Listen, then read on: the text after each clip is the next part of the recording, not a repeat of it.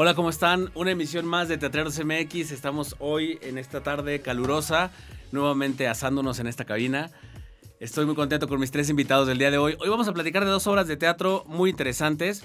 Voy a presentar primeramente a Ana Corti. ¿Cómo estás? Hola, muy bien. Aplausos. Muy bien, gracias. Qué bueno que viniste. Gracias por aceptar la invitación. por. Qué bueno. Ojalá te la pases igual de bien que todos nuestros invitados aquí. Eh, la verdad es que no ha habido queja alguna. Hemos estado muy en familia, muy a gusto, muy en plática de, de amigos y pues de esto se trata. Eh, ¿Qué has hecho, Ana? Platícanos Pues últimamente. acabo, acabo de, de bueno, acabo de terminar este eh, una temporada en el Teatro Julio Castillo con la obra de Rentas Congeladas, dirigida por Mario Espinosa. Y pues muy padre, o sea, fue una, una temporada llena de, de sorpresas. La verdad es que el teatro musical fue este, visto y hecho de una manera muy diferente de Muy lo que se está sí. acostumbrado. Y pues fue, fue una experiencia muy padre, sí. En un ratito vamos a platicar detalles de esta, de esta obra también. Elías, Elías Toscano, ¿cómo estás? Hola, muy bien, muchas gracias. Bienvenido también, gracias por estar aquí. Gracias, gracias por invitarnos. Y también está, estuviste en Rentas Congeladas últimamente. Así es, acabamos de terminar ahorita la temporada de rentas congeladas. Y bueno, aparte estuvimos haciendo, tuvimos Cocolino, el chico pesadilla, en el Foro Sor Juana. Ok. Y un poco de zapato, busca zapato con la máquina de teatro. Ok. Con Clarisa Maleiros. Ah, muy bien. Sí, sí, sí, sí. No, pues andas en todo, andas, Bien andas con movido. todo. Tras la chuleta. Tras la Como buena chuleta. ¿Serie, cine últimamente? ¿Eh? ¿Serie, cine últimamente? No, no, No. no. No, ahorita no. Ahorita no. Muy bien. Y nuestro invitado, este, que no estuvo en rentas congeladas, pero que no pero, por ello. Pero pagó renta. O sea, sé del tema, hermano, sé del tema. Y no por ello no canta. Ruge. Ruge. León Pablo, ¿cómo estás? Uh, yo me echo porras. Muy bien, contento de estar aquí con grandes actores. Ah, Pues grandes los tres. Y además de actor, maestro de, de voz. de en- voz, de voz en, cinco escuelas distintas. Sí, Casa Azul, saludos a los Casazulinos. Uh, yo soy de Casa Azul. Ay, mira, Casa Yo también soy de. Casa Azul. Sí, Casa Azul. Hashtag Casa Azul. Este, en el CEA de Televisa también, pues para todos los CEAs que nos ven por ahí. Eh, estoy en el CEU Voz también dando clases. Soy egresado del CEU Voz como maestro de voz y en dos escuelas de doblaje. Y ya está. O sea, ¿Cuáles lo mío es la docencia. Ahorita me tiene absorto. Libérenme, por favor. si hay productores, directores por ahí, quiero hacerlo. Pues muy bien, este, vamos a hablar hoy de dos obras de teatro. Una es El Feo y la otra es Tal vez mañana sea un día cualquiera. El Feo la vimos eh, León y yo y tal vez mañana un día sea un día cualquiera la vimos todos, ¿no? Los cuatro. Entonces, ¿qué les parece si arrancamos con El Feo? Cualquier duda Claro. que tengan o comentario que quieran hacer o Welcome. este, bienvenido, ¿no? Yo sé que, que no tuvieron chance de ir a verla, no pasa nada, pero vamos a platicarla. Platícanos, León, un poquito la anécdota o la sinopsis de la obra. Bueno, el feo. de personas justamente que tienen esta percepción sobre sí mismas, ¿no? Eh, sobre el concepto de belleza, lo que es ser feo, lo que es ser guapo, los estereotipos, etcétera, y cómo la imagen te va determinando para que tú puedas tener éxito en tu carrera profesional. Y nosotros lo vivimos día a día como actores, ¿no? Pero esto se lleva a cabo en una oficina, si no mal recuerdo, ¿cierto? Sí, bueno, es como un laboratorio, eh, tienen ahí como una planta ensambladora de algo, de algo fábrica. que este, inventan cositas. Inventan ¿no? productos para la tecnología, ¿no? Como, Claro. Y uno de esos grandes eh, inve- inventores tiene un, un éxito con algo que inventó, pero no lo van a llevar porque está feo. Entonces, exacto. Eso tiene que hacer la presentación de su, de su gran invento, de su gran producto. Y el director, que es Artus, Art- el- Artus Chávez. Artus Chávez es el director de, de la compañía. Le dice, no, no, no, usted no puede ir a presentar, usted no puede exponer porque, porque con esa cara, ¿cómo? ¿no? O Exacto. sea, Y no. entonces, ¿quién va a ir? Entonces, ¿quién va a ir? Entonces, este, el hijo de Héctor Bonilla, este, Alejandro. Alejandro Bonilla. Bueno, uno de los Bonilla, ¿no? Sergio Bonilla, perdón. Sergio Bonilla va a ser el afortunado que sin tener el conocimiento, por tener una cara bonita, entonces pues va a ir a presentar el resultado de los inventos. ¿no? Hasta que el destino da una, una- un giro de tuerca y el feo se hace guapo. Va con un, este, un médico a que le, Cirujano. le haga, a que le haga algo especialista, ¿no? O sea, para pimpearse un poquito, pero resulta que le sale una obra maestra, ¿no? Y entonces empieza a tener un montón de éxito y el feo se convierte en guapo. Es decir, incluso Karina Giri, ah, por cierto, hablar de Karina Giri, que la vemos alejada de estos personajes que la, generalmente están trágicos o en el drama, del, ¿no? De, que la recordamos por incendios, o principalmente, ¿no? La había visto en comedia también por ahí en Neurastenia hace como No la vi. ocho años, no sé. Pero es raro ver a Karina Giri en comedia. Sí. Y esta vez pues está en comedia, ¿no? Y de una manera muy acertada, pues primero no quería a su esposo justamente porque estaba feo, ¿no? O sea, tan feo que ni siquiera lo puedes ver a la cara. Pero, pero llevaba una relación, digamos, este, buena. O sea, ella, ella lo amaba por, por quien era. Lo amaba, pero no lo podía No. ver a la cara, Pero no lo podía ver a la cara. por feo, Ah. ¿no? o sea, haz de cuenta. es Pero nunca habían tocado el tema. O sea, él, él le, di- él le dice, oye, ¿tú crees que soy feo? Entonces, mm, ¿por qué me lo preguntas Sí, hasta mi amor, sí ahora? eres no? feo. Pero por supuesto que lo eres. O sea, pero ¿por qué hasta ahora me lo preguntas? Es que me- en la oficina pasó esto, ¿no? Y entonces es que deciden ir con el, con el cirujano y cuando este hombre se vuelve, se vuelve guapo, Se y ya entonces ya lo quiere y lo ama y con total vehemencia y locura que hasta se pone celosa. Ajá. Y él empieza a cambiar también su percepción sobre sí mismo y se empieza a volver un mamón común y corriente de cualquier persona que es guapo físicamente, ¿no? oye, ¿qué te pasa? Yo no soy A excepción mamá. de ti, Rafa, y de los presentes, ¿no? Bueno, y así da eh, el giro hacia pasar de lo feo a, a lo guapo. Pas- ah, Nada ¿que lo más. baje? Ajá, ahí está, ahí estamos bien. Ah, buenísimo. Pasar de lo feo a lo guapo. Y ese es el giro, el meollo del asunto. Entonces es tan guapo que todo el mundo quiere ser como él, ¿no? Se vuelve aspiracional, no suena esa palabra, ¿no? Ujú. Latina internacional, aspiracional. No. Bueno, chiste de actores. Entonces, eh, se vuelve tan guapo que todo el mundo quiere ser como él, hasta que el doctor empieza a ofrecer su, su creación. Es decir, eh, quiero la misma cara que él. Y empieza a ver un montón de él por todas partes en la ciudad, hasta causa confusión con su esposa. Que lo con- ve en el parque, lo ve en la farmacia. Dice, oye, te vi, pero tenías otra voz y te llevabas otra ropa. Dice, ¿qué onda, no? Dice, no, no era yo. Dice, sí eras tú, era tu cara, ¿no? Entonces se da cuenta de que el doctor está vendiendo su cara. Dice, oye, esa cara es mía. Dice, no, no, no, esa es mía, yo te la puse y, y yo, yo la creé, ¿no? Pues este, es creación mía y es mi rostro. Pero yo lo tengo, pues ni modo, lo puedo poner con alguien más si quiero, ¿no? Mm. Entonces dicen, no, no, no, pues regrésamelo, o sea, quiero el mío porque esto me está generando conflictos, ¿no? Hasta que llega a dialogar con personas que tienen su mismo rostro.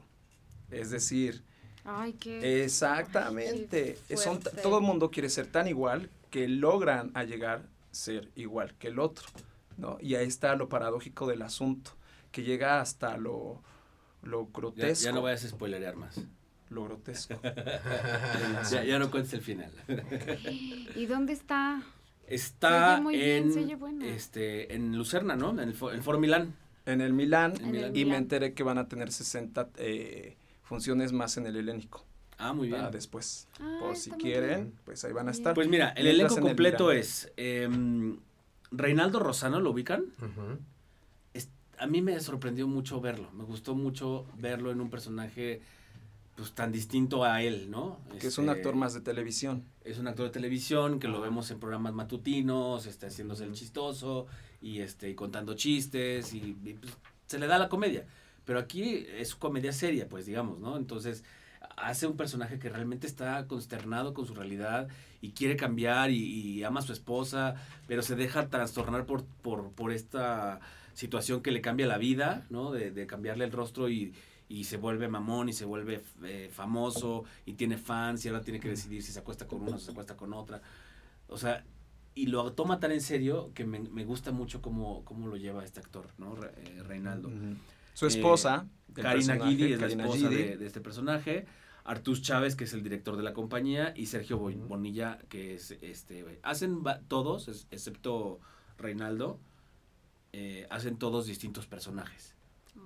Eh, Con mínimos elementos también. Sí. Eso hay que destacarlo. de hecho, no hay. O sea, la, la única escenografía es una mesa y una dos sillas. Y ¿no? dos sillas. Y ya. Todo lo hacen con. Y este, la atmósfera sonora juega otro papel importante. la- sí, todo el sonido Como que si fuera un personaje. Es importante. Es un personaje más, de hecho, ¿no? Lo es. Ajá. En coordinación con la con el trabajo corporal que hacen los actores. ¿eh? Cabe destacar el trabajo corporal bien sincronizado con la propuesta sonora. E- Eso es de bastante rescate, creo yo. Mucho. eh, por ejemplo, eh, eh, los actores hacen esto, ¿no? Y suena. ¿No? Hacen esto y suena. Pero todo el sonido está perfectamente sincronizado con, este, con las acciones físicas, ¿no? Eh, entonces, cuando están en la planta y están, están ensamblando cosas, es una sinfonía de sonidos, este tipo me recordó un poco a eh, Dancer in the Dark, este, Ujú. de Björk, bueno, con, con Björk, que cuando está en la fábrica empieza ahí a escuchar música del chic, chic, chic, chic, Claro, chic, como chic, de- ¿no? Y De empiezan, y todos lo, lo, lo van haciendo. Entonces, cada uno de los actores que se incorpora a hacer una acción distinta, entra un sonido distinto y se mantiene. Y luego cambia y entra otro sonido. Y cambia y entra otro. Entonces, Ay, qué padre. Está Sí, muy bien padre eso. O sea, bastante está muy bien. muy bien hecha. Muy bien. Este, pues totalmente Bueno. recomendable. eh, muy, muy divertida, muy eh, agradable la, la obra. Este, no se me hizo pesada, no se me hizo larga. Este, te ríes, te, te la pasas bien, porque es un tono de comedia, pero el conflicto y el, el tema está fuerte. O sea, este, este asunto de la no aceptación de la persona, o sea, de, de- de- de uno mismo, es, es fuerte, porque cuántos no hemos pasado por, por momentos así, este, y más en nuestra carrera, ¿no? O sea, que dices, este... ah, De los criterios de estéticos. los criterios estéticos. ¿Y cuántas personas no se someten a cirugías plásticas como para dar un cambio y tener una oportunidad en la vida? Yo creo que ahí está el dedo, la- ahí pone el dedo en la llaga, ¿no? Yo El- creo que el, sí, este, ¿no? El yo creo autor, que puede ser por en ahí. ese sentido de quiérete como eres, o sea, eh, no tienes que cambiar físicamente ni someterte a cirugías para, para ser tú, que es, Claro. bueno, ya no voy a hacer spoiler, iba a decir lo que al final le pasa al Pe- personaje. pero de Y alguna, entonces se muere. pero, pero de alguna forma esa semilla que este sistema estructural capitalista nos impone para que creamos que necesitamos ser de cierto modo para ser aceptado y tener éxito a nivel visual, Exactamente. ¿no? Comprarnos esa idea de tienes que ser de esta manera para poder estar en este lugar. Inclusive al revés, o sea, por ejemplo, el personaje de Sergio Bonilla, cuando le dicen, tú eres el, asi- aunque eres el asistente de aquí de la empresa, tú eres el que va a hacer la presentación porque este brother es feo, ¿no? Entonces él se siente como, "Ah, soy yo. Gracias. Gracias. Lo tengo resuelto. Yo voy a hacer esa presentación. Inclusive se conocen así, de, ay, ¿te pagaron avión? A, a mí no, yo vine en autobús. ¿Por qué te pagaron avión? Ah, porque yo voy a presentar, ¿no te dijeron? ¿Qué vas a presentar? No, pues está, alguien inventó una clavija que es muy importante y va a vender muchos millones, pero la voy a presentar yo. Dice, no, yo la voy a presentar porque yo la inventé. No, no, amigo. Así empieza la obra. Y entonces este se siente cañón. Y cuando el otro se transforma y ahora es el guapo y, le dice, y el, el director le dice, no, claro, con esa cara sí lo puedes presentar. Y empieza a vender millones. El otro de sentirse este, grandioso y, y, este, y bello, ¿no? Por el simple hecho de ser opacado por el otro, ya, ¿no? Se vuelve chiquito y se vuelve sumiso y, este, y entonces quiere tener la cara para, para poder eh, ser eh, exitoso, ¿no? Y llega a lo absurdo, ¿no? Me Exacto. recuerda un poco al teatro del absurdo, a esto de Ionesco, donde entonces estás dialogando con la otra persona y se pierde la identidad. Ya no sé si tú eres yo, yo soy tú, quién es quién, ¿no? Porque tu rostro es mi rostro y tu reflejo es mi reflejo, pero al final, ¿qué queda? Sí. Dice en, en, el- en la cartelera, bueno, en la página de cartelera teatro, que es para mayores de 12 años, me parece. Pero yo llevaría a mi hija, o sea, mi hija tiene 9 y la verdad es que está muy ligera, o sea, está muy, muy a gusto la, la obra, no hay escenas fuertes, no hay palabras antisonantes fuertes, o sea, sí la puedo recomendar eh, para, para niños eh, ya de 9, 10, ¿no? Yo creo que sí la... Digo, si son nacidos al teatro, ¿no? Mi hija que sí ve mucho teatro, este, sí la, sí la puede aguantar. Porque ¿qué dura? ¿Dos horas? ¿Una hora? Una, 90 minutos, ¿no? Más o menos. Tirándole a las dos horas, las pues dos yo ahí sí, quién sabe, ¿no? O sea, niños, no sé, yo ahí diferiría un poco. ¿Sí? Pues como dices, tu hija es asiduo al teatro, entonces puede ser. Mis sobrinos son muy hiperactivos.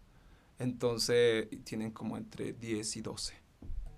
Bueno, No, y no son asiduos al teatro. La, la, la página dice a partir de 12 años, entonces Justo, mira. es como la, la recomendación. Bueno. Dicho Pues lo cual. ¿Se les ¿Y- antoja ir a verla? ¿Qué días está? Sí, sí se antoja, ¿Qué días está? ¿En qué horario? Mira, está Cuéntanos, Los- por favor. Los miércoles y los Jueves. Miércoles y jueves. En Sí, el Teatro nos- Milán. En el Teatro Sí, Milán. sí, nosotros sí. fuimos a las 8.45. ¿Será que estén ahí también? Los viernes a las Aquí está, 8.45. Ahora, ahora les doy la información completa. Dice así. Miércoles y jueves 20 45 horas, duración de 90 minutos a partir de 12 años, entrada general 350 pesos. Y ya saben que en la página de Cartelera Teatro siempre hay descuentos y buenos precios. Entonces, vayan a verla, la verdad es que es este bastante recomendable y este pues bueno, vamos a vamos a un corte y regresamos para platicar de tal vez mañana sea un día cualquiera. Tal vez. Tal vez. Va. Maybe. Amigos de Teatreros MX, estamos con parte del elenco de la obra Adiós, Jacobo. que se presenta en En el Corral de Comedias, calle Tolsá número 56. los días Domingos a las 7 de la noche. Compre sus boletos en nuestra página de Facebook Adiós Jacobo y consulte las promociones ahí mismo. Le queda poco tiempo, no se la pueden perder.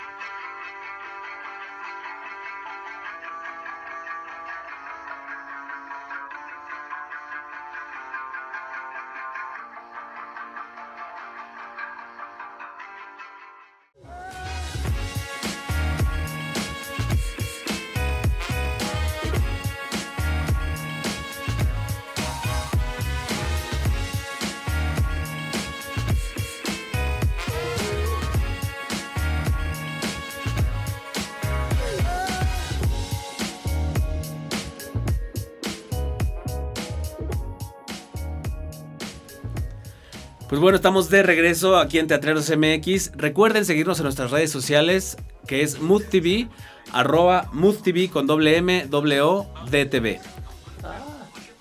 Ya, estamos, tuve un déjà vu. Eh, está- estábamos hablando justamente del feo. Estamos al aire, señor. Estamos al aire, exactamente.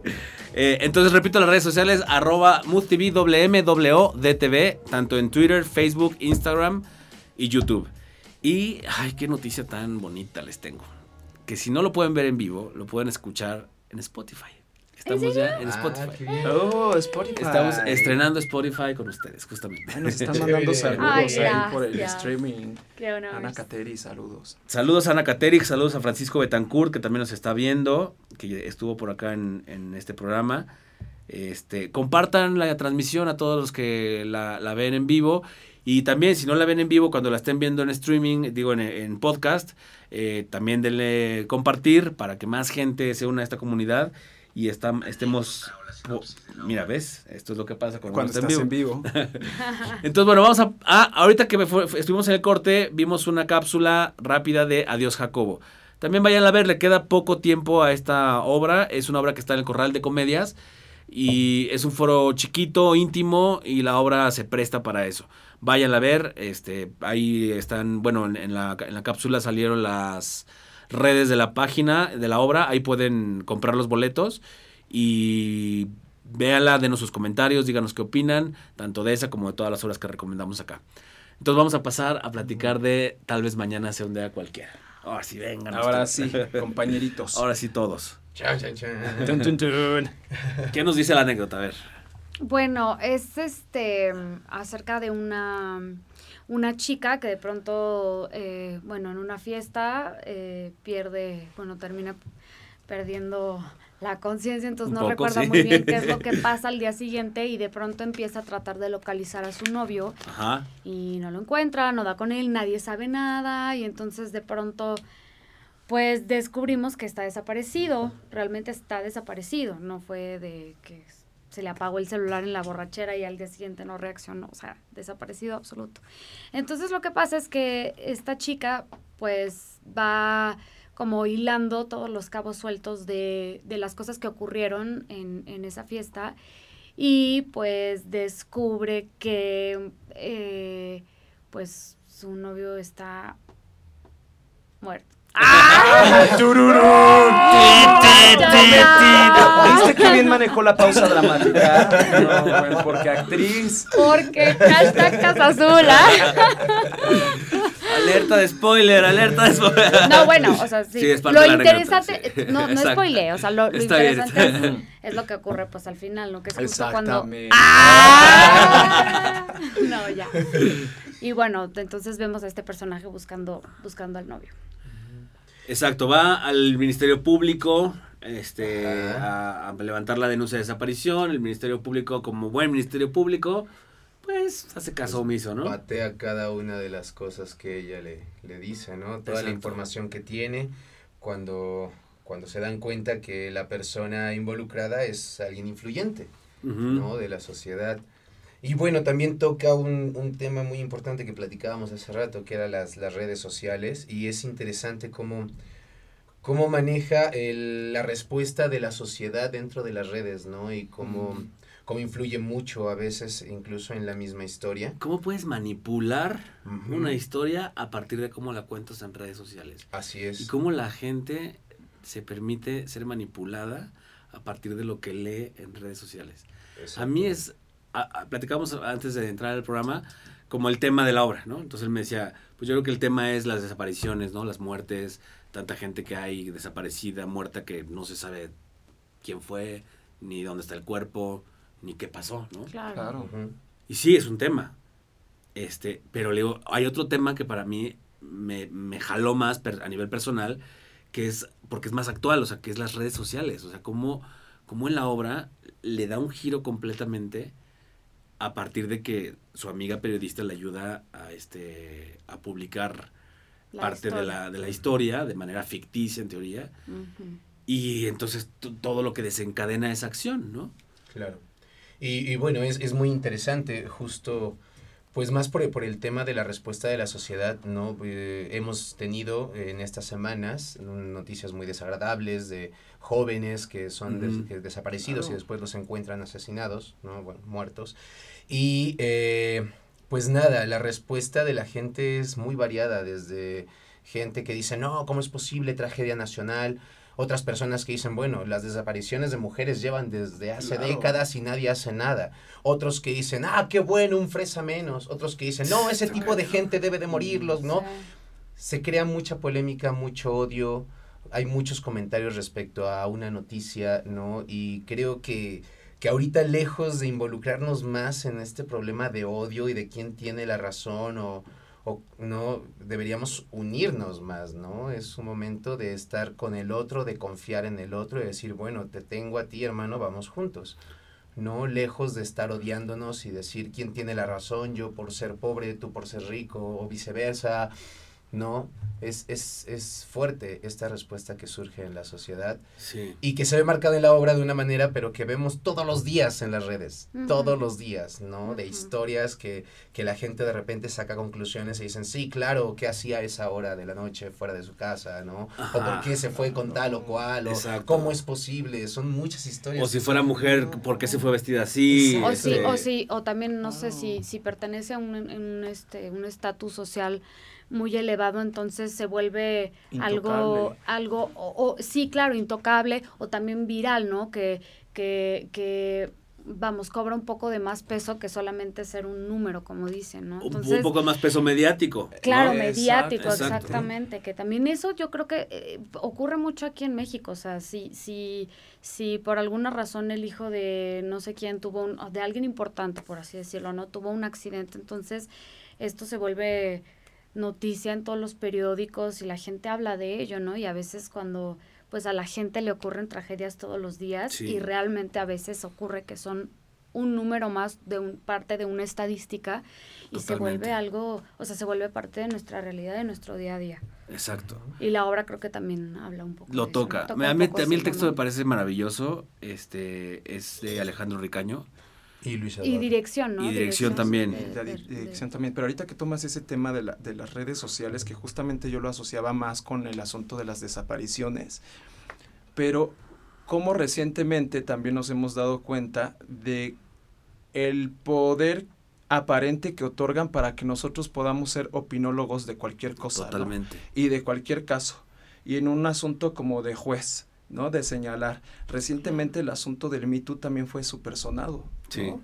Y, y tocó en varias escuelas de actuación donde incluso tuvieron que eh, hacer una nueva eh, perspectiva de cómo se va a llevar a cabo ahora la pedagogía y tener una postura determinante dentro de los procesos de enseñanza-aprendizaje de las escuelas de actuación. ¿No? Justamente porque mo- este movimiento de redes fue, fue muy grande, con, con un hashtag que, que tuvo repercusiones ya incluso sociales. Y que ahí podemos ver los dos escenarios o las dos caras de la moneda, ¿no? Personas, chicas, chicos que sí fueron abusadas este, por, por gente que tiene poder, Mm. ya sea académico o este, institucional o en una dirección, en una apuesta, ¿no? De, de- a nivel profesional. Este, y gente que o abusó del, del- del- de la cadena Me Too o de, de- de esta este, campaña, vamos a decirlo así, un movimiento para denunciar cualquier tontería. ¿no? Claro, y se Este, ensucia y se pierde el peso y, o sea, de todas las demandas que realmente sí, sí, este, son importantes declaraciones que en un futuro nos van a ayudar a nosotras como las mujeres en este país y a las alumnas y a todos, eh, en que no se repitan este tipo de cosas y que, como dice el compañero, que se tomen medidas para que estas cosas pues no se repitan. Entonces, sí, que a, que a nivel a, nivel legal, eh, digo, voy a hablar a lo mejor este sin mucho conocimiento de causa, ¿no? Pero de lo que yo sé y lo que yo veo, cómo sucede o cómo se, se ejerce la ley en este tipo de casos, es muy difícil comprobar un abuso, es muy difícil comprobar que una chica fue abusada por su maestro, o por su director o por su quien sea, ¿no? claro. O sea, es saber qué te traigo de prueba. O sea, te estoy platicando que abusó de mí. O sea, ¿qué más prueba quieres que, que mi palabra, no? Y justamente eso nos lleva a la anécdota que se cuenta en la historia, ¿no? Cuando llega el personaje femenino a declarar al Ministerio Público. ¿Qué pruebas tienes? Pues te estoy contando lo que está pasando, ¿no? Cómo eh, justamente tocamos este otro tema que es, eh, son las instancias gubernamentales, Mm. ¿no? Mm. Donde llegamos Ajá. y son una serie de trámites y de pasos y de procedimientos que a veces obstaculizan más el hecho de que puedas tener una denuncia como tal. ¿no? Sí.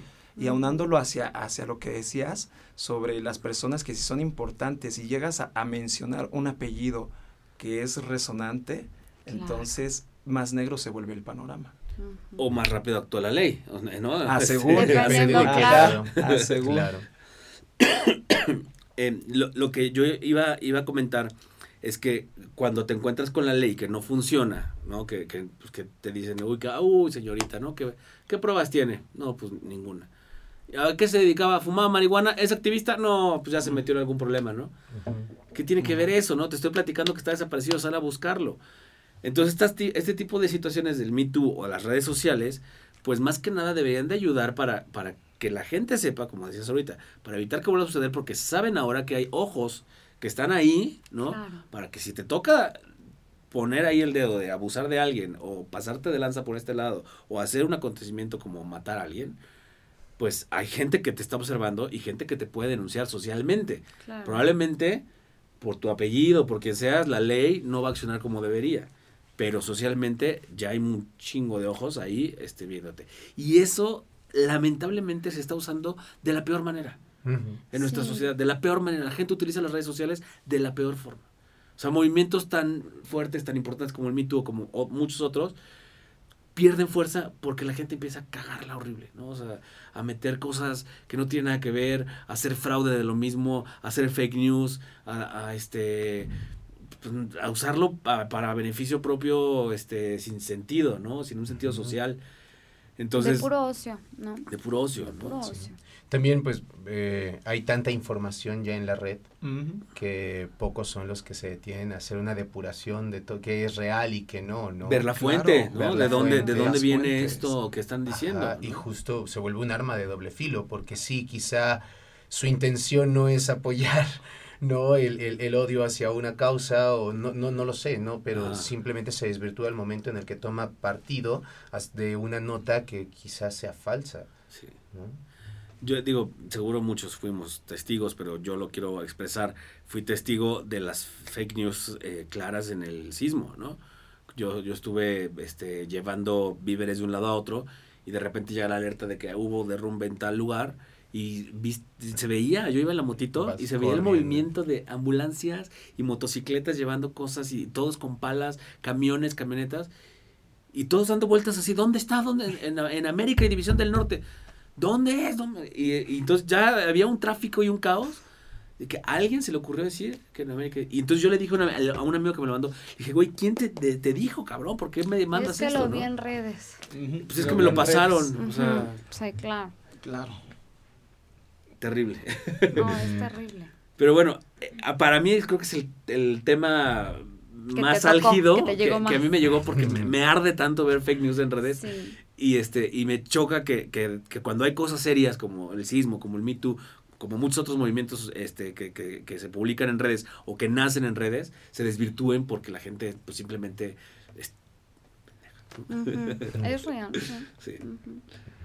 Pero bueno, hablemos de las actuaciones. Entonces, la obra. Entonces, la obra. Regreso. Hablando, hablando de, de lo que decía hace rato de, de que eh, nos volvemos opinólogos y en el tema Ajá. como de juicio, Sí. justo quiero eh, recalcar y comentar pues, que en este programa no somos jueces y no somos críticos de teatro ni somos este autoridad de nada, ¿no? Simplemente venimos aquí como cuates a comentar qué nos parecieron un par de obras de teatro que fuimos a ver para que la gente le pueda servir de referente y de información para decir si me la tira a verla, ¿no? O sea, si quiero ir. O pues hablaron medio gacho, no me gustó, no voy, ¿no? Pero que puedan tener un referente, a lo mejor vayan a verla y dicen, concuerdo, ¿no? Me, me, me late, me gustó lo que comentaron y sí, estoy en línea. O difiero completamente, ¿no? Y que nos manden sus comentarios y nos digan por qué difieren, que se vale, por supuesto, disentir y no opinar igual. Me encantó, me encantó eh, la reportera Paula, Paula Paula Watson. Sí, fue mi favorita. No manches, Paula, si nos estás viendo, felicidades, me encantaste. estupenda. Gracias. Estupenda. Eres estupenda. Un personaje redondo, Es construido, que yo creo perfecto. que, perdón carajo. que te interrumpa, nunca le... Yo, o sea, eh, bueno, en mi joven vida, en mi corto tiempo de, de, este, pues de estar ya muy metida en, en esta onda del teatro, no recuerdo una sola vez que yo le haya visto eh, mal a esta mujer, ¿sabes? En donde no esté en el escenario entrando a darlo todo con un personaje muy, eh, muy cuidado en el sentido de la creación. Muy bien Sí, construido. Muy o sea, bien construido. Qué bárbara. Y muy en presente y con la energía bien dirigida todo el tiempo, atenta a sus compañeros, en las reacciones, De acuerdo. espontánea. De acuerdísimo. Otra cosa que me gustó mucho fue en sí el casting de la, de la obra. Ujú. Creo que todos los personajes están muy bien en su... Seleccionados, selec- ¿no? es-. Exacto. Ujú. Físicamente, ¿no? Y, y en la construcción física del personaje. O sea, el Ministerio Público es un Ministerio Público. Claro. Te lo ves perfectamente, ¿no? Ujú. Bueno, ¿O qué les parece? A mí, ¿sabes qué? También me, me- me- ahora que dices lo del ministerio, me gustan mucho los cambios escenográficos que, o sea, realmente estamos hablando igual de muy poco, muy poco material, eh, Muy poca producción. pero este, aún así yo creo que, yo creo que es muy ingenioso este el, el, Escenario el giratorio. escenario giratorio. O Sí, sea, me parece sí. que es, es una forma incluso como de, de ayudarle al, al, al actor a que se pueda ver en varios ángulos debido a la disposición del espacio de esa bueno, de ese teatro, ¿no? Como es el, el Milán, o sea, que de Sí. pronto te puede tocar de un lado, entonces estás así de nada más le veo el hombro. Pero, Nada más pero le la, veo la espalda al la propuesta de, de dirección te pone, yo por ejemplo, en la primera parte le veía justamente el hombro y la oreja al Ministerio Público. Y luego Claro. que le viste. Y luego Y luego lo tuve de lado y luego lo vi de frente y luego del otro lado. o es sea, como se me, se me, me, me, me- como que me hizo pensar incluso también en, en que el director quería, o sea, como ahondar en este significado de las perspectivas, ¿no? De cómo de pronto supuesto. puede una, una cosa verse de manera distinta dependiendo en dónde estés parado o en Sí. dónde esté situada la, la cosa, ¿no? Muy, me- Claro. Eso me, me llamó mucho la atención. La verdad es que es de los detalles que más yo puedo, este, puedo ¿no? rescatar que me gustaron mucho Me de la gustó obra, mucho, la sí, verdad. también esa- me, esa me- me propuesta. gustó La mucho. propuesta de la escenografía que le da también un rollo de desplazamiento, que las atmósferas se prestan para que cambien de un lado a otro, ¿no? Ujú. que, Sí. que- que sirva de un escritorio, de, de reportaje, de este, del Ministerio Público, de la... Cómo guardan las, la utilería, ¿no? La, utilería, eh, para este, cambiar los espacio. recursos mínimos, acertados. Muy padre muy, muy bien resuelto. Eh, otra eh, actuación que me gustó mucho fue la de Sara Pinet. No sé si vieron, les tocó ver lo que queda de nosotros. sí, claro. Creo que sí. Bueno, esa obra Sí, me sí, tocó sí. terriblemente. Yo tengo, yo tengo perros, o sea, yo me dedico incluso cuando realmente puedo, o sea, rescatar un perro, lo guardo en mi casa y lo dejo ahí, este, hasta que le encuentre yo casa. Entonces a mí esa obra, bueno, Ay, qué al- alma tan buena. me tocó mucho. Sí, los amo. ¡Ah! A los perros. ¡Ah! Gracias, gracias. Bueno. Alma, este, Sara Pinet me, me encantó este, en, en lo que queda de nosotros y ahora la veo en un personaje completamente distinto y entonces eso me gusta. Sí. Porque entonces no ves, eh, a nos ha tocado ver a muchos actores, pues que los ves muy iguales, ¿no? En, en todos los personajes que hacen y los ves como muy iguales, o sea, de- en cuanto a postura corporal, voz, este, entonación, ¿no?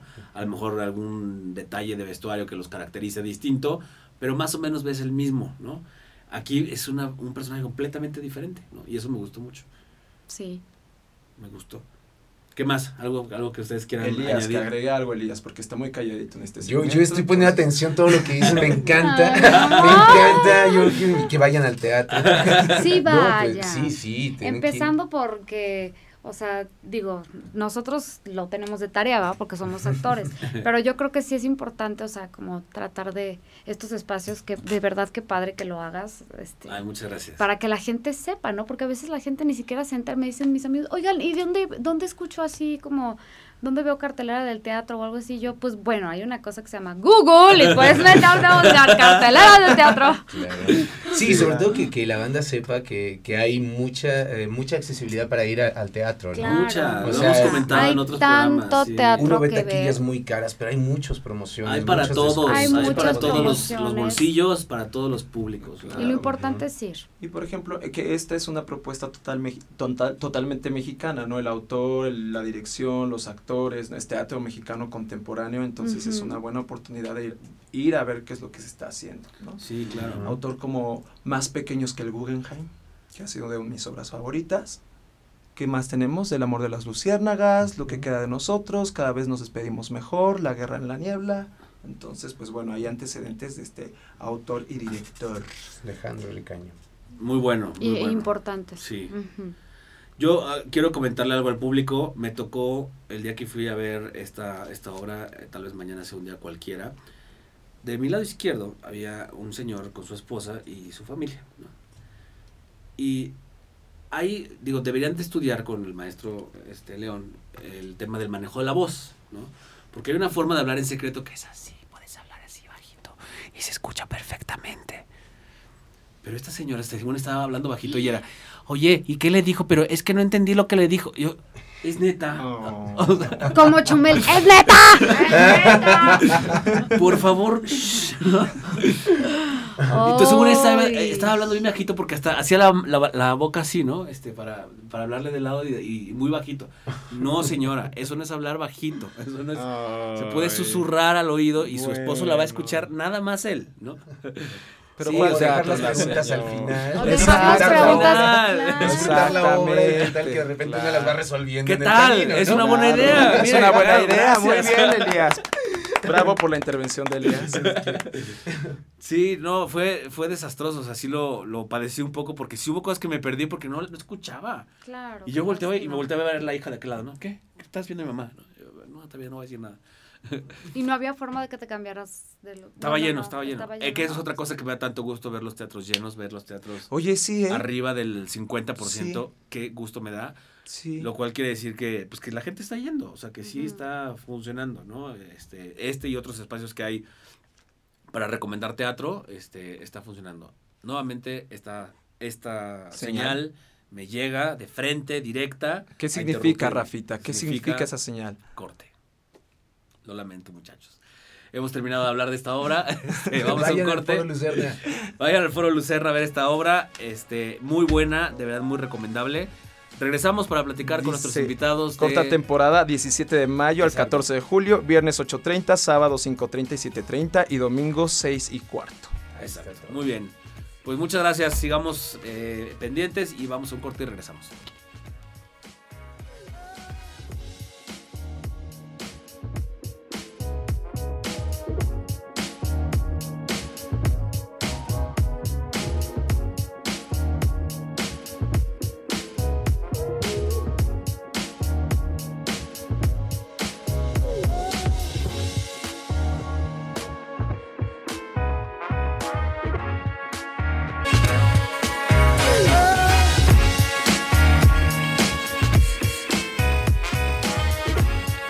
Pues bueno, estamos de regreso en Teatreros MX y voy a permitirme leer algunos saludos que le mandan al querido maestro León Pablo.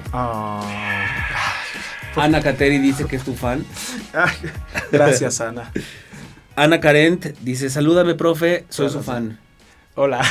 Ana, Ana Carent. Alberto Cape dice, es mi profesor León. Ah, sí, sí soy. Sí, sí soy.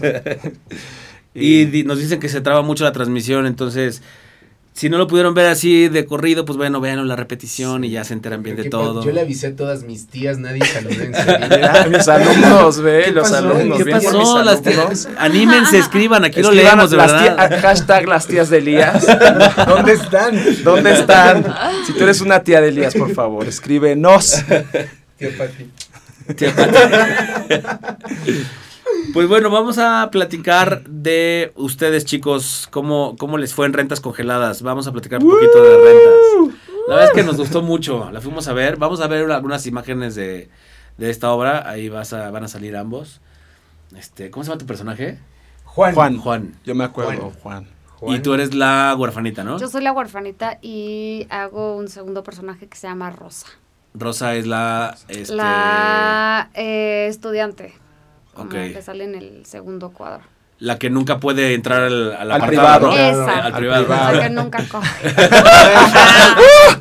Tías, eso no, eso no. Eso no. Bueno, sí, Eso no es parte de mi realidad. Es actriz la mujer, déjenla en paz.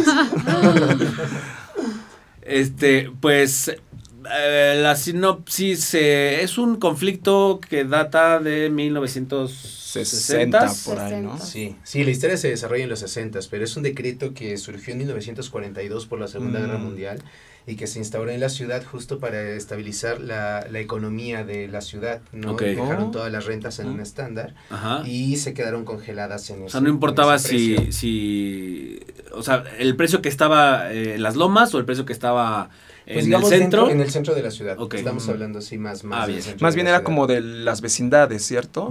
Más y bien. llegó el año del 48 y el decreto en vez de destituirlo le dieron una prórroga.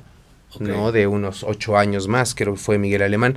Entonces, con base en este, en esta anécdota, pues Sergio Magaña decide hacer este texto que nosotros ambientamos en los 60 Oigan, cuéntenos qué saben de la historia macabra, que si era de Cricri, que si no era de Cricri. Eh, En su- primer lugar. Vamos a aclarar. Eh, vamos a Vamos a aclarar. No, no se menciona nunca ese nombre, es como el Voldemort de nuestra temporada. Sí. Es Francisco, Francisco Gabilondo. Soler. Exactamente. Bueno, eh, este, esta obra se encontró eh, en, bueno, en, en el archivo de, de Francisco Gabilondo Soler, me parece, justamente. Y este... Ah, no, perdón. Las parti había unas partituras que se encontraron, Ajá.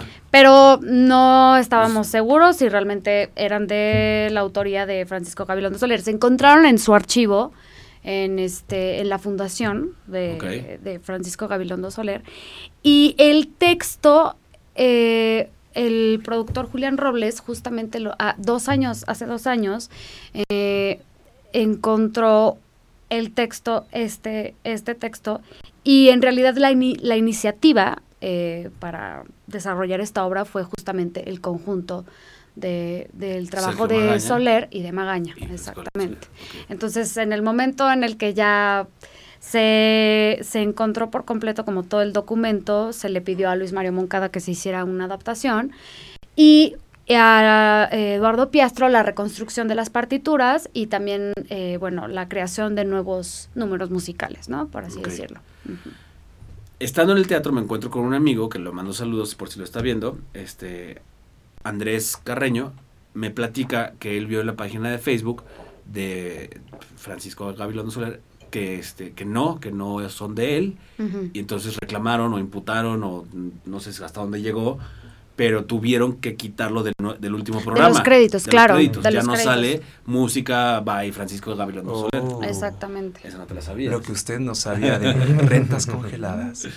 Sí, sí, fue un poco, un poco trágico en ese sentido porque realmente era, era padre tener ese peso en el cartel, ¿no? Sí, Pero claro, bueno, claro. finalmente el trabajo pues habló por sí solo y era un trabajo de muchísima calidad con o sin el nombre de Francisco Gabriel. Y el Soler, maestro ¿no? Eduardo. Piastro, que es una eminencia del jazz en México, pues se dio la tarea de crear esto. La banda fabulosa, ¿eh? La banda ahí abajo, Ay, fabulosa. Oye, sí, músicos. buenísimo. Saludos músicos, los amamos. Daniel Wong, a todos por así, sí, increíbles. Sí, de, de verdad yo disfruté mucho todo el elenco, toda la, la obra. Em, no me digas, este, ay, el que hace el regletero. David Evia. David David, Devia. Devia, carajo, ¿por qué se me olvidó? David Devia. ¿Qué? Maestrazo. El regletero está cabrón. Bueno, o sea, Pero es que varios están cabrones. Sí, sí, sí. Digo, no es porque aquí estén los compañeros, pero varios están cabrones. O sea, César Enríquez también eh, Sí. tiene ahí un trabajo padrísimo. Sofía Gabriel, que es una recién egresada, como Karen tendrá dos, dos años de la ENAT, están haciendo trabajos fabulosos. Es que en su conjunto todos estaban. eh, eh, Javier eh, Oliván, sí, Javier Oliván. Javier que, es el no que es tu némesis Ajá, ahí el doble. el, El doble, doble, ¿no? ajá.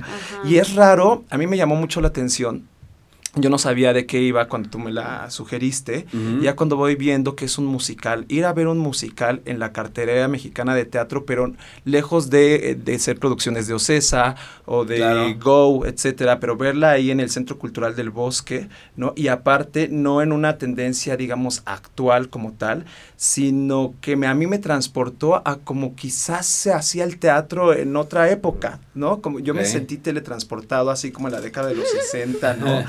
Nada Es más que faltó que nosotros fuéramos de gala a- al teatro a, disfrutar, pero así me guante. sentí, ¿no? Que llegaban con la, o sea, te recibían con la orquesta y los actores con una corporalidad distinta a la que estamos viendo en El el, teatro maquillaje. contemporáneo, Sí. ¿no? Como en el Back to Basics. ¿no? De, la- de quizás comedia del arte y los veía así como con movimientos estilizados, eh, ¿no? Segmentados, con las Ajá, partituras ajá. de movimiento. Sí, ahí y también luego- el, el trabajo de, de la, Marcela. la, bueno, eh, directora de cuerpo, bueno, corporal, Ajá. este, eh, Marcela Aguilar, eh, fue, Fue un... maestra Ay. ¿en serio? Sí. Marce, te Mira, queremos. oye, es de Ah. Casa Azul. Ajá, y sí, Sí, cañón. Bueno, Azul. el trabajo de, de ella y de nuestro director eh, Mario Espinosa, eh, o sea, en conjunto lograron que justamente no no cayéramos en este estereotipo de teatro musical en el que puede ser un poco em, ¿Cómo decirlo sin que nadie se ofenda? sin ser un poco superficial, la Exacto. verdad, lo voy a decir, sin ser ¿Cómo es? superficial. Y este, y, y finalmente creo que esta, esta cuestión de, de- de llevar los cuerpos a esta dinámica ayudó muchísimo a que no cayéramos en, e- en- en esta cuestión tan, tan cliché de teatro musical, ¿no? Como de vamos a bailar todos, nos ponemos los taps, y pues no. Era algo completo, de hecho, coreografía casi, como se dice coreografía, no. Ok, Y- es una pr- Cla- y- y, propuesta. cosa que me encantó, yo robando la palabra a los actores, perdón, pero es que es una No, de las no, adelante, dale, por favor. No, porque una de las cosas que critico del, del teatro musical contemporáneo de- comercial es que se da prioridad al canto, al baile y a la actuación muchas veces se deja, Se de, deja de lado, lado, sí. ¿no? Y lo que me encantó aquí es que eran actores que estaban cantando y que estaban bailando, entonces el gozo, la, la entraña de los personajes era abordada de una manera muy distinta. Y más bien el baile como que quedó un poquito eh, rezagado, ¿no? O sea, no hay muchos números de baile como tal.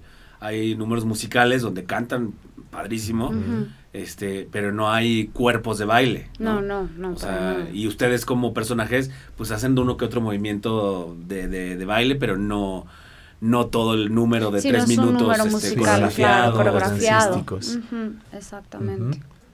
Y Sin embargo, sí, la, la coreografía se intentó pues llegar a la forma brechtiana, que era para separar un tanto al, al espectador del, del, Ok. del espectáculo y que pudiera tomar parte sin empatizar con los personajes, ¿no? Ok, ok. Sino realmente alejarse y decir, a ver, ¿qué está sucediendo en estos?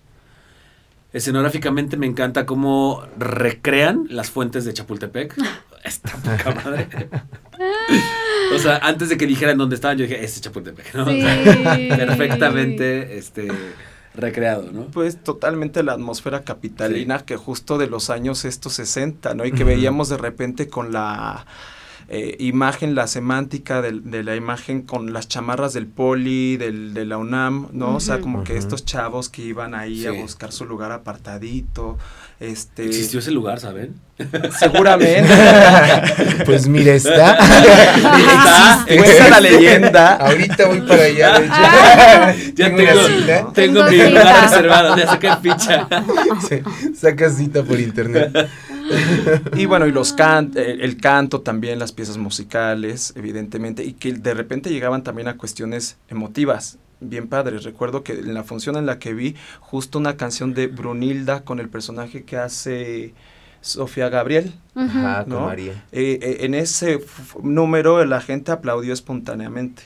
Ok.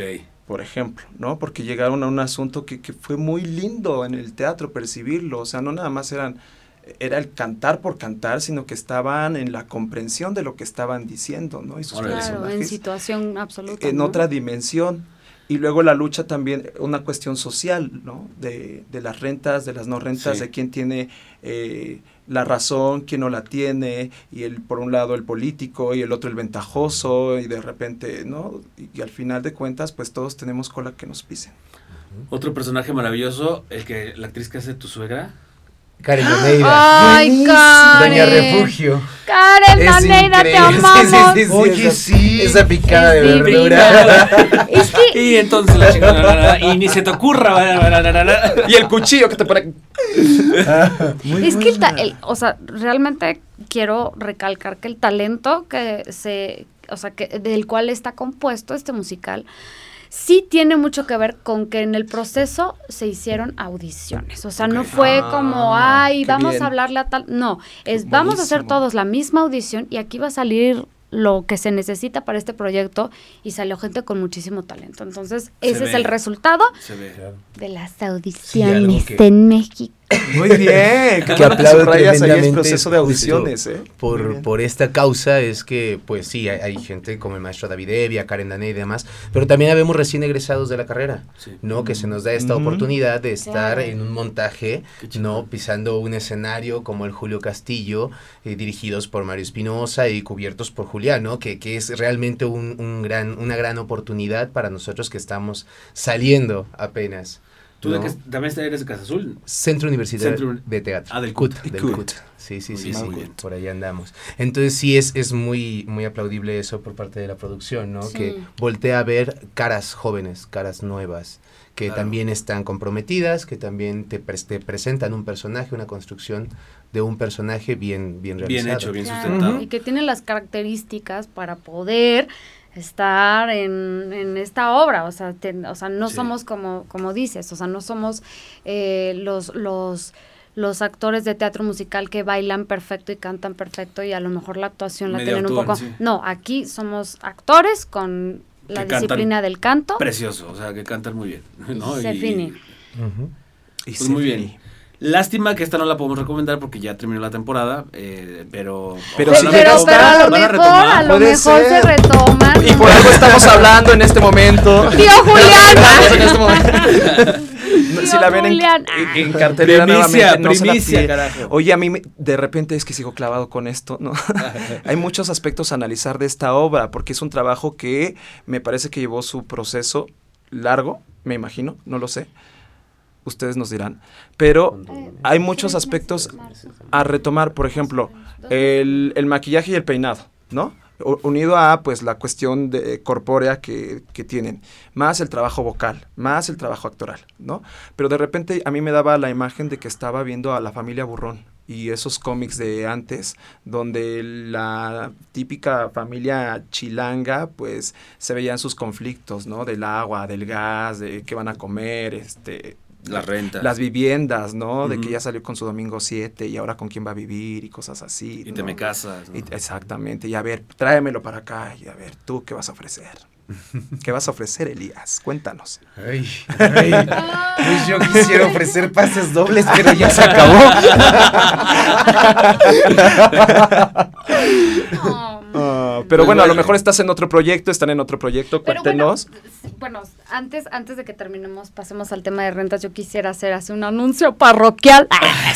este, que la gente que la vio, bueno, Rentas Congeladas va a participar en los premios Ah, claro. Me metropolitanos tocó que al Ah. final. de teatro. Sí. Ajá, vamos a participar. Entonces, eh, bueno, eh, eh, es el premio del público, es ¿no? el premio El al premio. público, el Ujú. que estamos como tratando de, de- de llegar a él.